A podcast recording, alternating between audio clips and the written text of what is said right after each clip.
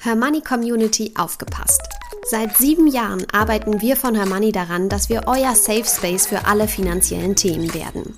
Und jetzt wird aus dieser Vision endlich Realität. Das komplette Angebot von Hermoney gebündelt auf einer Plattform. Videokurse, Community-Bereich, Club-Webinare, Coaching-Sessions, Rentenlückenrechner und vieles mehr erwarten euch. Mehr Infos findet ihr unter hermoney.de slash club.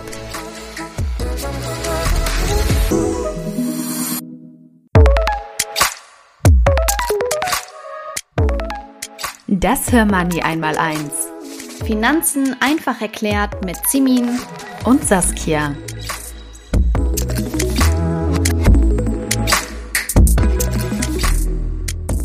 Hallo und herzlich willkommen zur 29. Folge von Hörmoney einmal eins. Hallo liebe Simin. Hallo Saskia. Simin, wir entwickeln uns ja dieses Jahr gemeinsam zu absoluten Börsenprofis ja, und wollen natürlich auch die Hörerinnen mitnehmen. Und deswegen schauen wir uns heute einmal die verschiedenen Ordertypen an. Also ich muss sagen, wenn wir jetzt schon anfangen, uns mit Ordertypen zu beschäftigen, dann sind wir wirklich im Profisegment angelangt. Und selbst die können wahrscheinlich die ganzen einzelnen Ordertypen nicht unbedingt definieren und auseinanderhalten. Ist auch gar nicht schlimm, braucht man nicht unbedingt, muss man nicht sofort verstehen, aber wir bringen euch heute ein paar Beispiele mit, damit ihr euch das einfach vorstellen könnt. Vielleicht erstmal zum Begriff Ordertypen. Simin, was ist das denn? Ja, eine Order an sich ist eigentlich nichts anderes als der Auftrag eines Kaufs oder Verkaufs an den eigenen Depotanbieter. Mhm. Also ich, ich sage damit mit einer Order meinem Depotanbieter, ähm, ich möchte äh, Aktie XY kaufen. Und jetzt gibt es unterschiedliche Ordertypen. Und das sind eigentlich ganz komfortable ähm, und auch clevere Möglichkeit, sich gegen Verluste beim Handel mit Wertpapieren abzusichern. Also beim Handel mit Aktien, ETFs, Fonds etc. Ja, genau so ist es. Vielleicht sollten wir direkt mal starten. Saskia, welche Arten von Orders gibt es denn?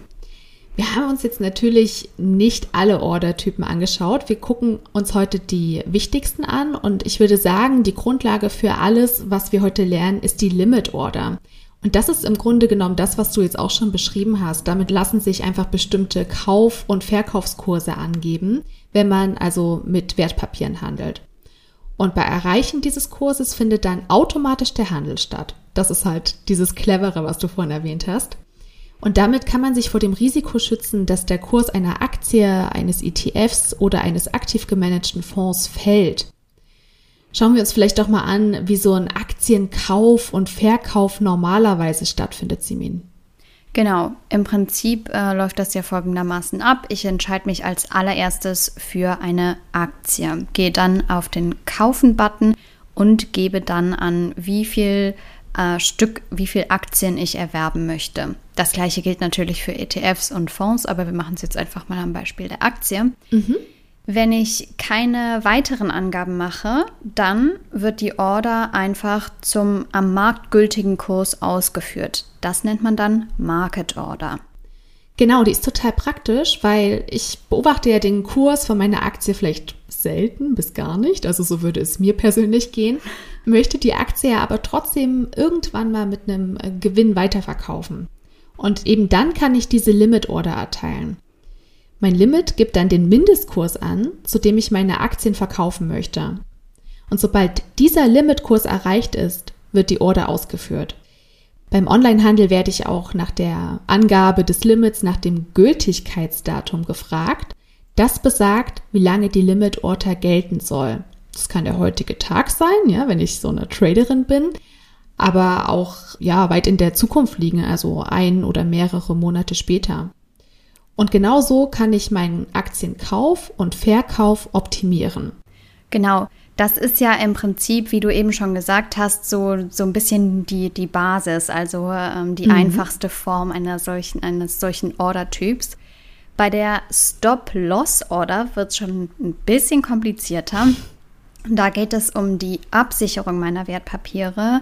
Und die Idee dahinter, äh, dahinter ist wie folgt. Beispielsweise bin ich im Urlaub oder kann mich aus irgendeinem anderen Grund nicht um mein Depot kümmern. Bekanntlich kann ja an der Börse immer etwas passieren und die macht eigentlich nie so richtig Urlaub. eigentlich stressig, wenn man sich das mal so vorstellt. ähm, aber wenn ich dann eben vermeiden will, dass meine Aktien im Fall des Falles ins Bodenlose rauschen, mhm. dann kann ich jede Aktie mit einer Kursuntergrenze, also einem Stop-Loss, versehen. Wird dieser Kurs dann erreicht oder unterschritten, wird zum nächsten handelbaren Kurs der Verkauf ausgeführt. Machen wir mal ein Beispiel. Die Aktie wird jetzt zu 100 Euro gehandelt. Das Limit ist dann beispielsweise 90 Euro. Dann gehe ich davon aus, dass ich so nicht mehr als 10% Verlust machen kann. Ja, das klingt jetzt so gut, um wahr zu sein. Und tatsächlich gibt es da so ein paar Fallstricke. Wenn jetzt so ein gravierendes Ereignis stattfindet, wie damals zum Beispiel bei Wirecard, ich glaube auch äh, Aktienneulinge wissen genau, wovon ich spreche, ja, da war die Aktie auf einmal gar nichts mehr wert. Und wenn der Aktienkurs dann senkrecht nach unten rauscht, dann kann der tatsächliche Verkaufskurs auch weit unter dem Stop-Loss liegen. Wenn der Kurs jetzt in deinem Beispiel also fix von, sagen wir mal, 100 Euro auf 80 fällt, habe ich trotz Stop-Loss 20% Verlust gemacht. Um mich davor zu schützen, kann ich aber zusätzlich ein Stop-Loss-Limit setzen. Das verhindert, dass meine Aktien zu absoluten Niedrigpreisen verkauft werden.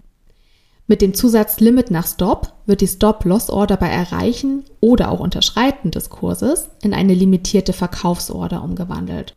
Und so kann ich die Realisierung von heftigen Verlusten vermeiden, wenn die Kurse nicht nach und nach fallen, sondern eben sehr plötzlich, wie damals bei Wirecard. Der Nachteil daran, es kann sein, dass der Verkauf nicht ausgeführt wird, weil der Kurs super schnell unter meine Stop-Loss-Limit-Marke rauscht. Um da jetzt auch nochmal dein Beispiel aufzugreifen, der Kurs deiner Aktie liegt bei 100 Euro und ich habe mein Stop-Loss bei 90 Euro gesetzt, mit dem Limit bei 85 Euro. Der Kurs rauscht aber plötzlich von 100 auf 80 Euro. Mein Stop-Loss reagiert zwar, wird aber durch das gleichzeitig gesetzte Limit aufgehoben. Denn der aktuelle Kurs liegt ja darunter, und zwar jetzt in meinem Beispiel bei 80 Euro. In dem Fall laufen meine Verluste also weiter. Ja, ganz schön komplex mit dem ja, ganzen Stop-Loss, Stop-Loss-Limit. Mhm. Aber wichtig zu wissen ist dabei auch, äh, wir haben das jetzt am Beispiel eines äh, Verkaufs gemacht, aber solche Stop-Limit-Orders gibt es auch für den Fall, dass ich einen Titel kaufen will, wenn er eine bestimmte Kursmarke durchbricht. Es gilt also auch andersrum, wenn der Kurs dann zu schnell steigt, will ich nicht zu völlig überhöhten Preisen kaufen und setze dann eben ein zusätzliches Limit, so wie du es gerade beschrieben hast. Die nächste Variante, und wir merken, wir nähern uns Schritt für Schritt den komplizierteren Ordertypen, ist der Trailing Stop. Und das finde ich ist eine wirklich super interessante Variante an Ordertyp. Diese Funktion Trailing Stop Loss Order kann ich nämlich auch nutzen und das ist eine Stop Order, die auf Basis meiner Vorgaben dem aktuellen Marktgeschehen folgt. Und das finde ich irgendwie so spannend daran. Deswegen auch dieser Begriff Trailing. Der Abstandswert, den ich in Prozent oder in Euro setzen kann, gibt dann an, mit wie viel Abstand sich das Limit automatisch nach oben anpasst. Also wir setzen quasi kein festes Limit, sondern sagen, es soll sich an das Marktgeschehen anpassen. Genau. Wenn ich eine Toleranz nach Stop setze, wird die Order bei Erreichen oder auch Unterschreiten der Kursschwelle, also des Trailing Stop Loss, in eine Limit Order umgewandelt. Wir machen jetzt wieder dein Beispiel auf. Ich fand das ganz gut mit den 100 Euro, die kann man sich ja noch vorstellen. Wenn jetzt also der Kurs der Aktie, des Fonds oder des ETFs bei 100 Euro liegt, setze ich jetzt in unserem Beispiel den Trailing-Wert mal bei 10 Euro. Der Stop-Kurs liegt zunächst bei 90 Euro. Steigt der Wert meiner Aktie jetzt auf 120 Euro, ne, ursprünglich 100, wird der Stop-Kurs nachgezogen. In dem Fall auf 110 Euro. Ne? Ich habe ja meinen Trailing-Wert bei 10 Euro angelegt. Diese 110 Euro sind dann mein neuer Stop-Kurs. Bei fallendem Kurs bleibt der Stop-Preis unverändert. Sobald der Börsenkurs meiner Aktie den Stop-Kurs erreicht oder unterschreitet, wird die Aktie zum nächsten handelbaren Kurs verkauft. So verhindert ein Trailing Stop-Loss, dass ich später eventuell zu einem noch niedrigeren Kurs verkaufen muss. Vielleicht machen wir da noch, äh, noch mal ein Beispiel. Angenommen, der aktuelle Aktienkurs beträgt 58 Euro, das Stop-Limit 55 Euro und der Trailing Stop-Limit-Abstand 3 Euro. Wenn dann der Kurs auf 60 Euro steigt, wird das Stop-Limit automatisch auf 57 Euro angepasst. Wenn er jetzt aber auf 59 Euro fällt, bleibt das Stop-Limit auf 57 Euro stehen. Steigt der Kurs auf 62 Euro, wird das Stop-Limit weiter auf 59 Euro angehoben. Fällt dann die Aktie wieder auf 59 Euro, greift das Trailing Stop Limit und die Aktie wird verkauft. Ja, ich glaube, das ist auch ganz wichtig, dass wir hier in dieser Folge mit vielen Beispielen arbeiten, damit die Hörerinnen sich das einigermaßen vorstellen können. Ich würde sagen, wir machen jetzt noch eine Limit Order auf und erklären die und dann soll es das auch gewesen sein. Ich finde auch total cool die One Cancels Other Order, auch OCO oder OCO genannt. Das ist nämlich eine Kombi aus Limit und Stop-Loss-Order. Das bedeutet, wird eine der beiden ausgeführt, wird die jeweils andere gestrichen. Auch bei der One Cancels Other Order gibt man den Mindestverkaufspreis an. Wird beim Stop-Loss der angegebene Kurs erreicht oder unterschritten, kommt es beim nächsten handelbaren Kurs zu einer Ausführung. Mit dem Zusatz Limit nach Stop wird die Order bei Erreichen oder auch Unterschreiten des Kurses in eine limitierte Verkaufsorder umgewandelt. Auch hier nochmal ein Beispiel. Wir nehmen wieder eine Aktie, die ähm, wir zu 100 Euro gekauft haben. Wenn wir diesen Titel jetzt für vielversprechend halten, dann möchten wir ihn erst bei 120 Euro beispielsweise verkaufen. Und um uns hier abzusichern, möchten wir bei 95 Euro die Reißleine ziehen. Darum wählen wir dann eine OCO-Order. Wir geben dann ein Verkaufslimit von 120 Euro und eine Stop-Loss-Order von 95 Euro an. Wird eines dieser Limits dann erreicht, wird die Order ausgeführt und die andere Order automatisch gestrichen. Allerdings muss man sagen, nicht alle Broker bieten diese Möglichkeit dieser OCO oder One Cancels Other Order. Broker, die diese, diese Order anbieten, sind zum Beispiel Flatex, die Consorsbank und die ING. Genau, Simin, jetzt haben wir aber die ganze Zeit über Aktien, ETFs und aktive Fonds geredet. Vielleicht fragt sich jetzt die ein oder andere Hörerin, was denn eigentlich mit Anleihen ist, weil über die haben wir in der Vergangenheit auch manchmal gesprochen und ich kann mir vorstellen, dass Anleihen auch Bestandteil einiger Portfolios unserer Hörerinnen sind. Genau. Wichtig dafür zu wissen ist, Anleihen werden im Gegensatz zu Aktien nicht in Stücken gehandelt, sondern in sogenannten Nominalen. Der Kurs dagegen notiert in Prozent. Mit dem Limit gibt man dann in dem Fall an, zu welchem Kurs man die Anleihe kaufen möchte oder verkaufen.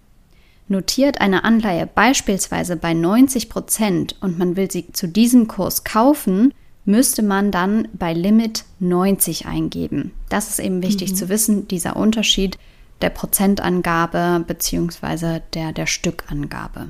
Also ich finde, es gibt total viele Sachen, die man ausprobieren kann. Und ähm, gerade wenn man äh, zum Beispiel jetzt wie du nochmal so ein Wertpapierdepot hat, wo man auch so ein bisschen zockt, ja, wo so ein bisschen Spielgeld drin liegt, dann kann man ganz gut mal mit diesen Limit Orders jonglieren und es einfach mal ausprobieren. Die bieten sich vor allem an für Aktien, deren Kurse womöglich bald fallen. Also Wer Lust hat, da so ein bisschen dazu zu lernen und einfach mal ne, Learning by Doing zu betreiben, der kann das mit den Limit Orders ja einfach mal ausprobieren. Ganz genau. Für alle anderen muss man aber sagen, keine Sorge, wenn ihr sagt, das ist mir alles zu kompliziert. Ich bespare in Ruhe meinen ETF-Sparplan. Äh, so in der Art machen Saskia und ich das ja auch.